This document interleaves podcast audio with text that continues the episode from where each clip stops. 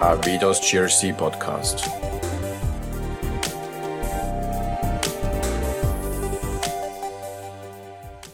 Hallo und herzlich willkommen zum Podcast der Avidos. Mein Name ist Claudia Hove und ich freue mich sehr, dass sich heute Frau Astrid Meyer-Krumenacker Zeit für mich nimmt. Herzlich willkommen. Liebe Frau Meyer-Krumenacker, vielleicht äh, fassen Sie mal für unsere Zuhörer kurz zusammen, womit Sie sich so beschäftigen und was die Schwerpunkte Ihrer Erfahrungen sind. Grüß Gott, Frau Hohe, ich freue mich, dass wir uns heute hier in München treffen können. Ich bin Rechtsanwältin, Compliance-Expertin und passionierte Problemlöserin und unterstütze Unternehmen mit juristischem Risikomanagement und bei der Einführung von Compliance-Management-Systemen, um ihren unternehmerischen Erfolg zu sichern und im internationalen Business mitzuspielen. In der Compliance-Beratung analysiere ich Compliance- und Rechtsrisiken und dann zusammen mit dem jeweiligen Unternehmen reduziere ich diese durch geeignete präventive Compliance-Maßnahmen, wie zum Beispiel Schulungen, Prozessoptimierungen und maßgeschneiderte Vertragsstandards. Die juristischen Schwachstellen im Unternehmen werden so frühzeitig erkannt und behoben. Der persönliche und unternehmerische Erfolg sowie das Geschäftswachstum werden auf diese Weise abgesichert. Das klingt ja sehr interessant. Ich kenne aus äh, meiner Erfahrung das so, dass unter dem Stichwort Compliance ganz, ganz viele verschiedene Interpretationen, Auslegungen und auch äh, zum Teil Scope-Definitionen in Unternehmen herrschen. Und jetzt möchte ich ganz gerne die Gelegenheit nutzen und Sie nach Ihrer Definition von Compliance in den Unternehmen fragen. Compliance im Unternehmen besteht aus sehr vielen Bausteinen. Das sind zum Beispiel die einschlägig bekannten Themen wie Einladungen, Geschenke, Korruption im Allgemeinen, Geldwäsche oder die Steuercompliance und Kartellrecht. Aber auch Themen wie Schwarzarbeit, Scheinselbstständigkeit, Datenschutz und das allgemeine Gleichbehandlungsgesetz. Nur um einmal ein paar Beispiele zu nennen. Das ist mit Sicherheit nicht vollständig. Mhm. Das glaube ich auch. Heute wollen wir uns ja vor allem über das Thema Bedarf an Funktionalitäten einer Software, wenn es um das Thema Compliance Management geht, unterhalten. Und dazu haben wir uns ja auch schon ausgetauscht. Wir waren uns da bei manchen Dingen, grundlegenden Dingen wie der Flexibilität der Software schon sehr einig und auch bei der Revisionssicherheit und der Nachvollziehbarkeit.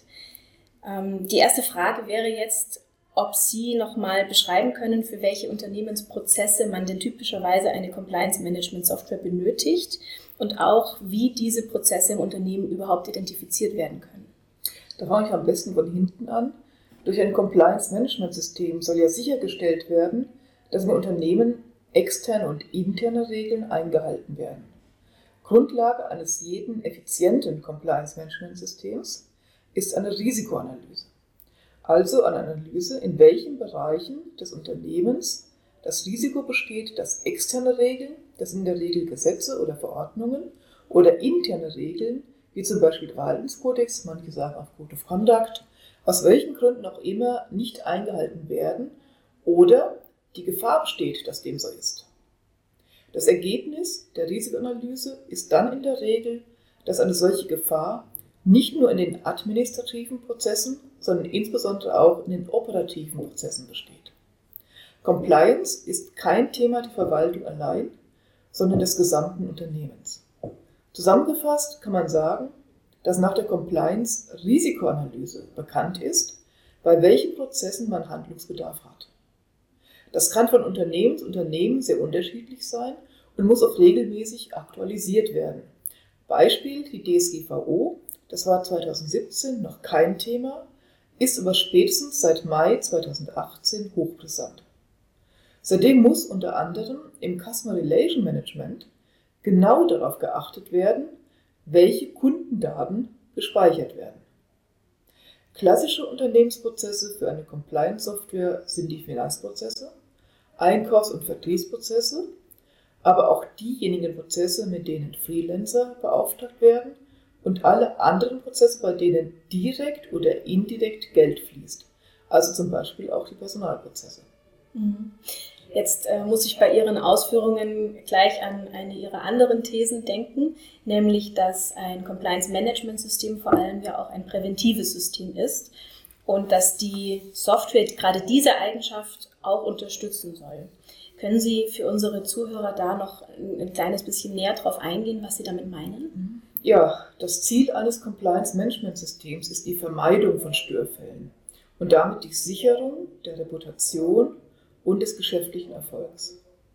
Für Software, die zur Unterstützung eines Compliance-Management-Systems eingesetzt wird, bedeutet das, dass sie in allen kritischen Prozessen eingesetzt werden können muss. Ganz wesentlich ist, dass Risiken und Abweichungen vom Prozess, die zu Störfällen führen können, eindeutig im Prozess aufgezeigt werden, es aber auch zum Beispiel eine Nachricht in das Mail-System oder ein anderes System gibt, das die Verantwortlichen ständig nutzen, um eine zeitnahe Reaktion zu ermöglichen. Für das Aufzeigen der Risiken und oder Abweichungen von der Norm haben sich farbliche Kennzeichnungen vielleicht noch in Verbindung mit einem Ausrufezeichen oder ähnlichem bewährt. Die Meldung des Risikos oder Störfalls muss dem Anwender umgehend ins Auge springen. Es sollte auch möglich sein, Risiken in verschiedene Stufen einzuteilen und ab einer bestimmten Stufe, abhängig von der Risikobereitschaft des einzelnen Unternehmens, das Risiko gleichzeitig mit dem Aufzeigen automatisch zu eskalieren. Genauso wichtig wie das Aufzeigen sind aber die Nachverfolgung der zu ergreifenden Aktionen sowie deren gerichtsfeste Dokumentation. Werden im Vorfeld definierte Aktionen nicht oder nicht im definierten Zeitrahmen ergriffen, muss auch hier wieder eine automatische Eskalation erfolgen. Soweit das, was eine gute Compliance-Software leisten muss, wenn es mal nicht compliant läuft. Aber auch im sogenannten Idealfall, wenn alle Aktionen in den jeweiligen Prozessen compliant ablaufen, ist die Software gefordert. Der Idealfall, alles ist compliant, ist ebenfalls gerichtsfest zu dokumentieren, um sich gegebenenfalls exkulpieren zu können. Es sollte außerdem möglich sein, mit der Software ein Reporting nicht nur der Störfälle und Abweichungen, sondern auch der normalen Bestellungen, Verkäufe etc. zu erstellen.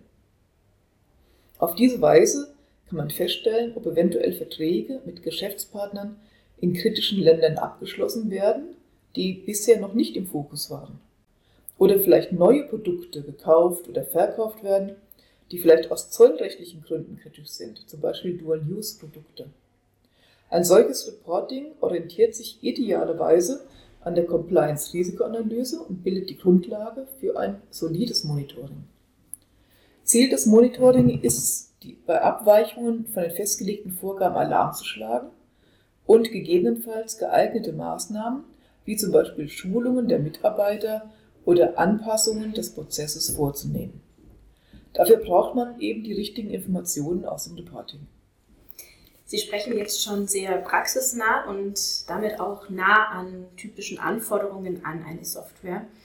Ähm, können Sie noch mal vielleicht besonders hervorheben, welche Anforderungen konkret Sie da aus Ihrer Arbeit sehen und welche davon Ihnen besonders am Herzen liegen?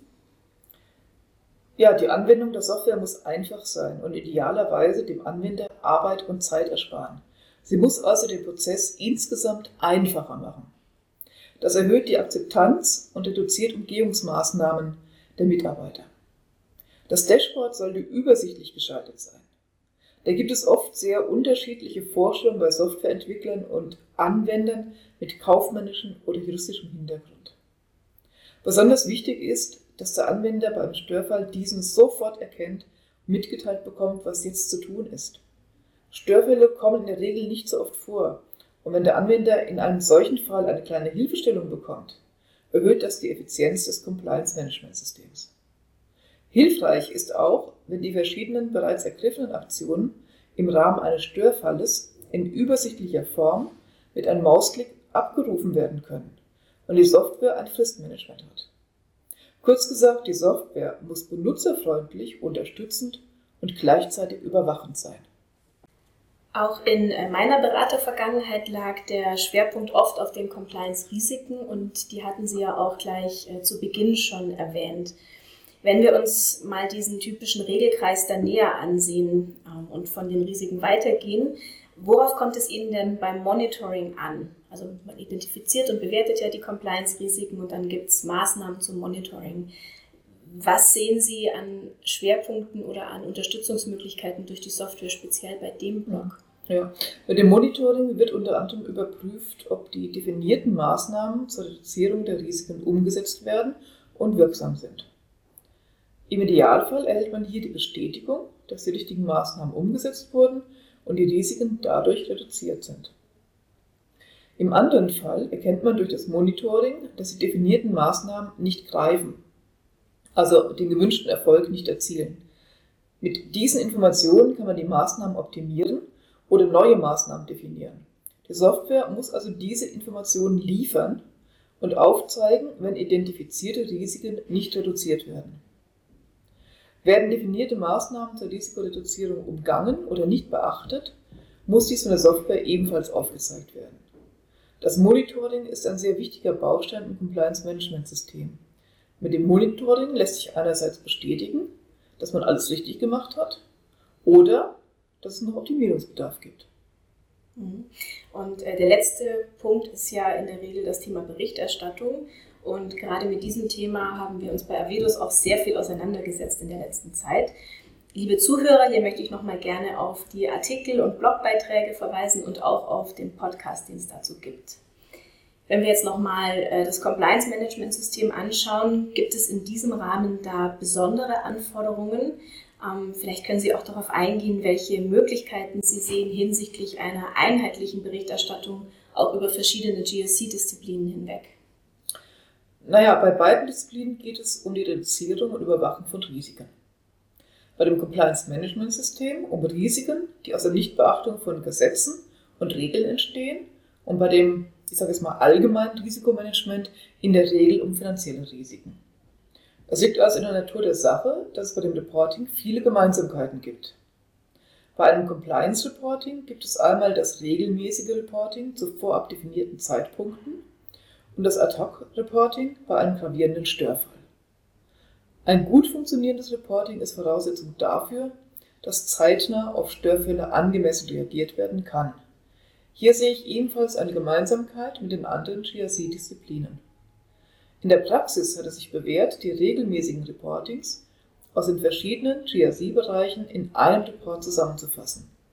Wobei die Software hierbei so flexibel sein sollte, dass Compliance-Themen angemessen und verständlich dargestellt werden können. Denn nicht jedes Compliance-Thema, das in das Reporting gehört, kann ausschließlich durch Zahlen dargestellt werden. Beispiel drohende Gesetzesänderungen wie in 2018 die DSGVO und demnächst die Umsetzung der EU-Whistleblowing-Richtlinie in nationales Recht oder auch der drohende Reputationsverlust durch einen Störfall. Den kann man in der Regel auch nicht wirklich genau beziffern. Bei gravierenden Compliance-Störfällen ist ein umgehendes Reporting notwendig, das in der Regel auch andere oder zusätzliche Adressaten hat als das Regelreporting. Mhm. Ja, vielen Dank, Frau Meyer-Kumbacker. Das waren sehr, sehr interessante Einblicke. Wir sind jetzt auch schon am Ende angekommen und äh, möchte mich für Ihre Zeit bedanken. Und liebe Zuhörer, auch an Sie ein großes Dankeschön fürs Zuhören, eine gute Zeit und bis zum nächsten Podcast. Ja, ich bedanke mich auch für das Gespräch. Sehr gerne. Tschüss.